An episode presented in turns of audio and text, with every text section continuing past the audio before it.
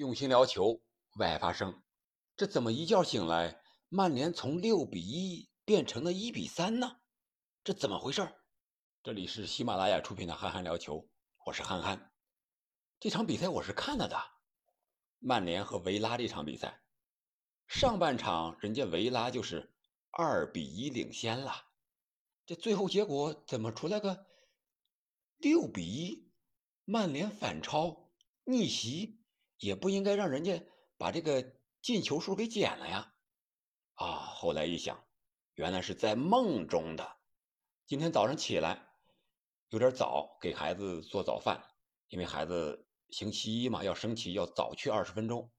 迷迷糊糊之中，就感觉昨天晚上有一个印象，似乎是曼联逆转了，这个比分好像是六比一，但是细一想。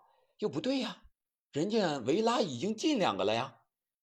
啊，后来又详细一想，哦，原来是在梦中有这么一个情节。但是随后一看新闻，因为我上半场看了，下半场没有看，实在是太困了。这个比分是三比一，维拉获胜，曼联没有逆转。随后我又详细的看了一下回放。完完整整的啊！我从来很少只看集锦就说节目，基本不会。如果要说这场比赛，那我肯定完完整整的把这个比赛要看完，然后再了解一下周边的新闻。那这场比赛呢，非常的有意思，因为昨天晚上英超的比赛很多呀，阿森纳和切尔西的，热刺和利物浦的，而且这结果呀也有点出人意料。我为什么说曼联这场比赛呢？因为这场比赛。太有故事，太有意思了。我们都知道，曼联主帅滕哈赫和主将 C 罗之间的矛盾几近公开。经过双方的协调聊天把这个问题总算先压下来了。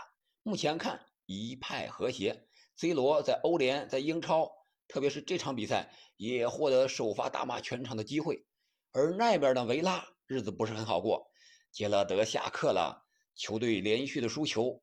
换上了新的教练埃梅里，埃梅里本场比赛据说是这天过生日，为了这场比赛特意把生日的晚宴也给推后了。你看看，谁知道呀？曼联送给了埃梅里，送给了维拉一份厚礼呀。我们随着比赛的进程来聊聊这里面的故事。比赛进入节奏是非常快的，特别是维拉。那防守反击打的是那个坚决呀，而且效果是非常的好。第一个进球时间很短，七分钟，贝利就取得了进球了。这个贝利不是那个世界杯上四次参加、三次夺冠的贝利啊，他是维拉的贝利，非常的快速度。怎么进的呢？这个球当时是他们在前场的一个反击。沃特金斯带球突破了林德洛夫和拉什福德的夹防，这个球拉什福德夹防没用力，只是到那儿了，但是人没怎么用力，和本场比赛曼联整体犯老毛病是一个意思。拉什福德是一个缩影，就是围而不抢。林德洛夫逼出来了，拉什福德你何为啊？不。人家沃特金斯过去了就过去了，然后他球传给了这个四十一号拉姆齐，拉姆齐传给了贝利。这时候林德洛夫这个位置已经空了，马丁内利赶紧过来补，但是已经晚了。马丁内利追不上贝利，结果左脚一记劲射打穿了德赫亚的大门，这样就是一比零领先。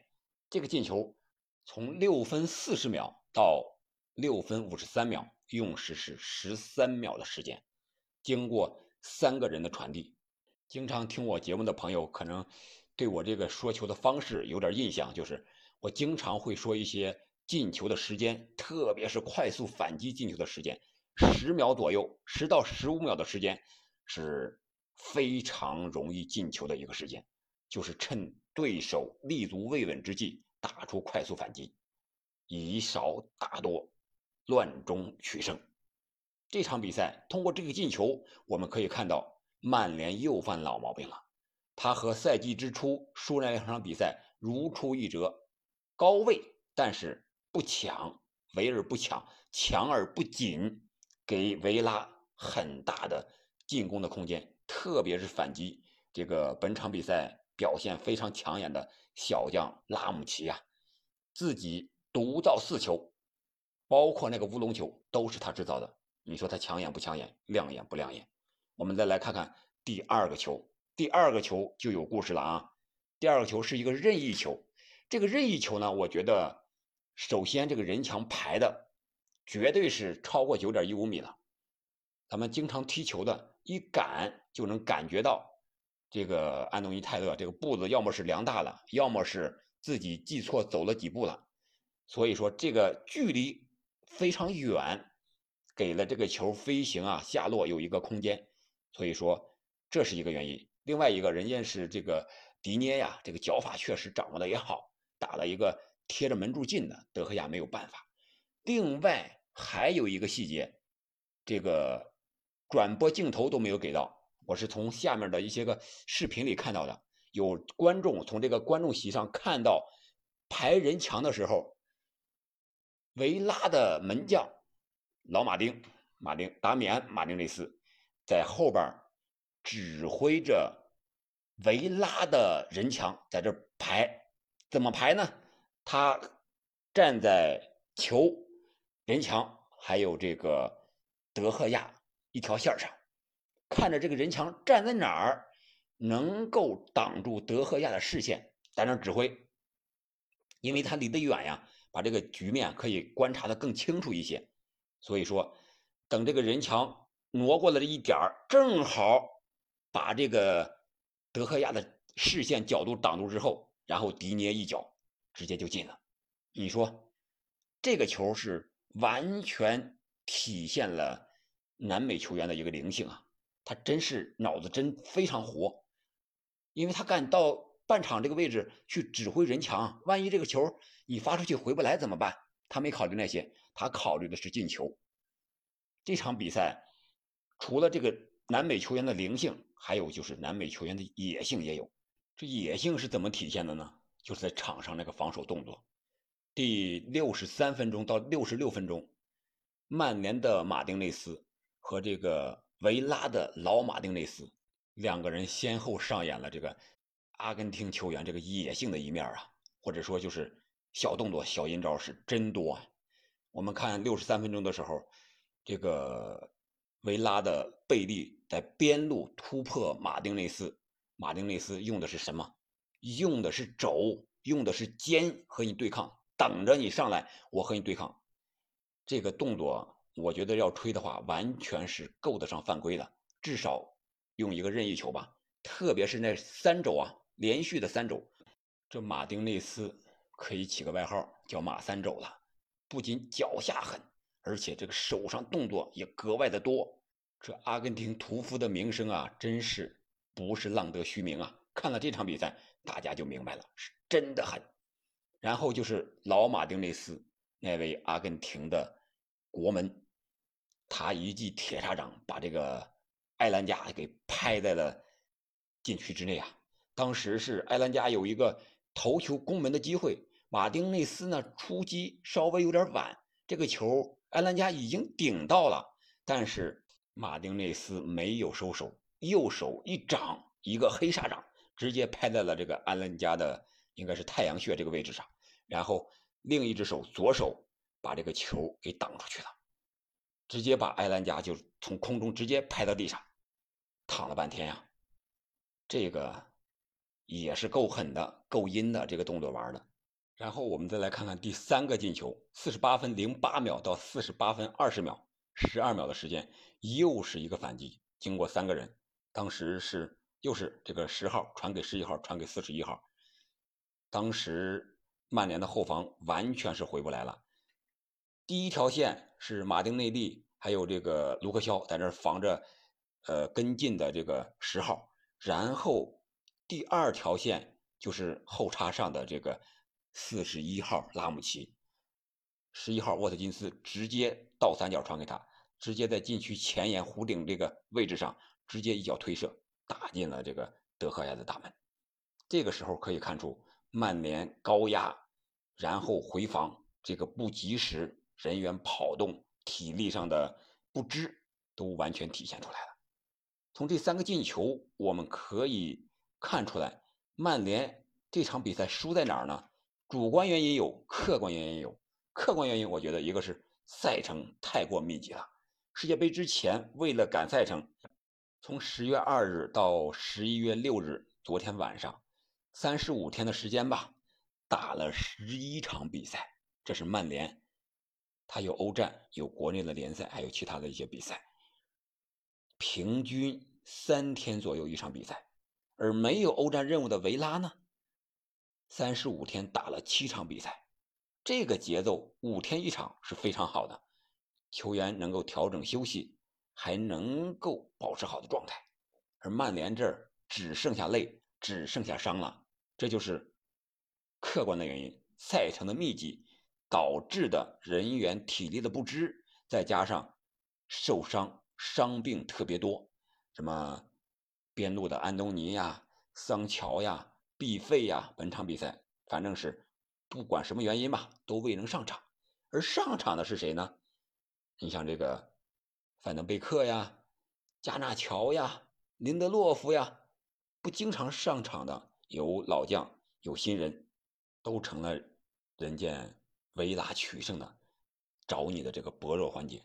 你像这范德贝克。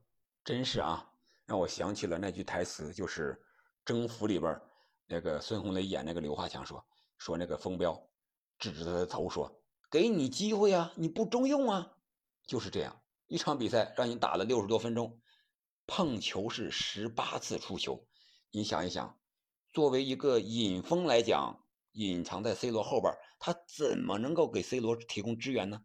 这样的状态，曼联还会用他吗？就是本场比赛的一个隐形人呀，然后就是这个加纳乔这位年轻人，在欧联上发挥的不错，C 罗助攻他，他进球了。但是本场比赛除了那一脚打门之外，他在边路被维拉后卫给盯的是一点办法没有。对位防守他的是维拉的卡什，卡什可能这个埃梅里啊对他有一定的要求。本场比赛上场助攻不多，以前那助攻。一场比赛怎么也得十几二十次吧，本场比赛也就这么一两次，所以说加纳乔被防的没有办法了。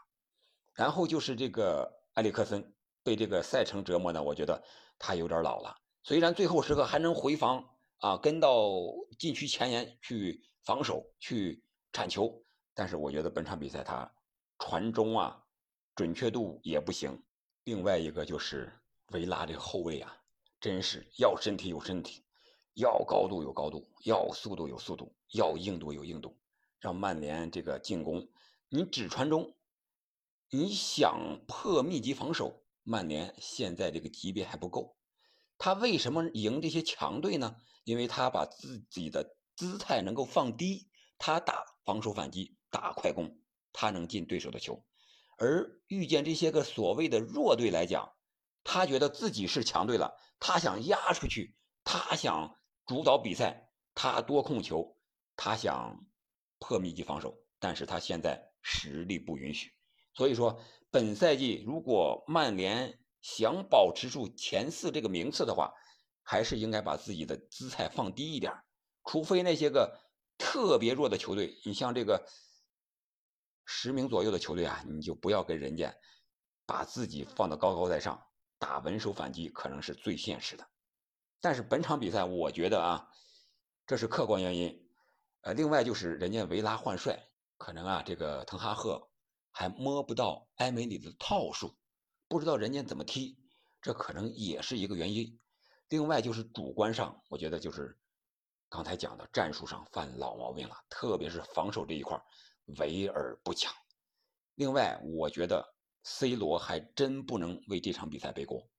C 罗，我们在场上是感觉到他是非常的想进球，而且拼抢也非常的积极。本场比赛他带上了队长袖标，在上半场的时候有一次拼抢中和这个明斯啊，就是把这个队长袖标都给扯掉了。你想想这个拼抢的力度，还有下半场五十九分钟的时候，那 C 罗老当益壮，和明斯一米九六的大汉，在维达的禁区里为了争抢位置，搞起了摔跤游戏啊！结果就是让 C 罗把这个明斯硬生生给摁倒在地。在这场摔跤大战中，C 罗是赢得了胜利。虽然他没有进球，虽然他的头球被马丁内斯用脚给挡出来了，但是这位老将在场上的拼搏精神，我们可以看到曼联是需要的。那这轮比赛除了曼联，还有其他一些强队也都踢了。具体的比分咱们可以到网上查一查。那个积分现在来看，还是阿森纳排在第一位，领先曼城两分。曼城是三十二分，排在第二。然后纽卡。胜了之后，积二十七分，排到了第三位。热刺输给了利物浦，萨拉赫两个进球，热刺是二十六分，排在第四。然后就是曼联的第五，二十三分。然后是布莱顿第六啊，二十一分。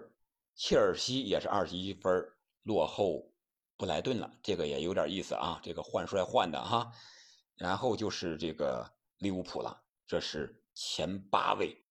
我觉得这八支球队会主导本赛季英超争四的格局了，实力比较接近。另外一个就是传统的强队状态有起有伏，给了这个相对的一些弱队，像布莱顿呀，像一个新贵纽卡呀，有这个争四更多更大的机会了。